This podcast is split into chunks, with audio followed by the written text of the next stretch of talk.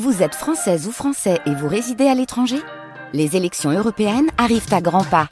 Rendez-vous le dimanche 9 juin pour élire les représentants français au Parlement européen. Ou le samedi 8 juin si vous résidez sur le continent américain ou dans les Caraïbes. Bon vote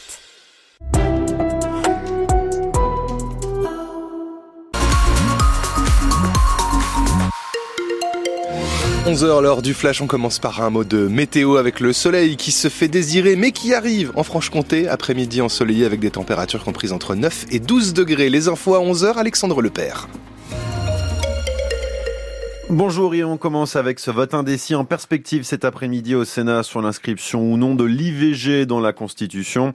La majorité présidentielle est favorable à cette inscription, elle est soutenue par la gauche, mais une partie de la droite et des centristes ne sont pas convaincus pour l'instant par la proposition du gouvernement. Ouverture des débats à 16h30 au Sénat avant le vote dans la foulée.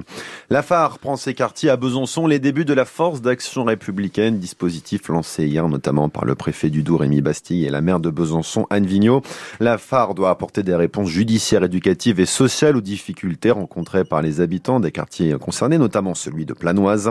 Un premier diagnostic sera présenté d'ici le début du mois d'avril par le préfet coordinateur de cette force d'action républicaine.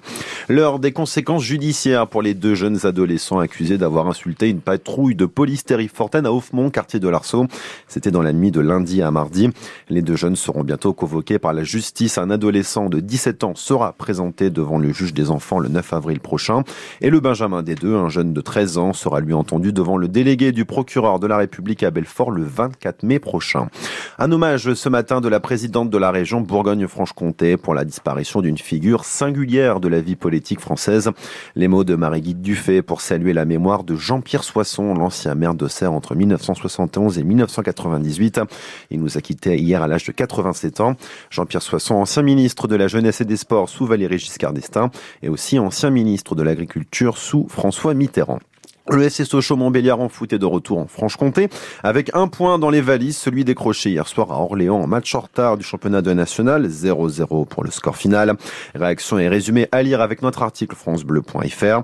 Le FCSM est septième du classement, 10 points de retard sur le deuxième Niort et pour la course à la montée. Prochain match lundi à Rouen, les Normands reçoivent Valenciennes ce soir dans leur stade Robert Diochon en quart de finale de Coupe de France.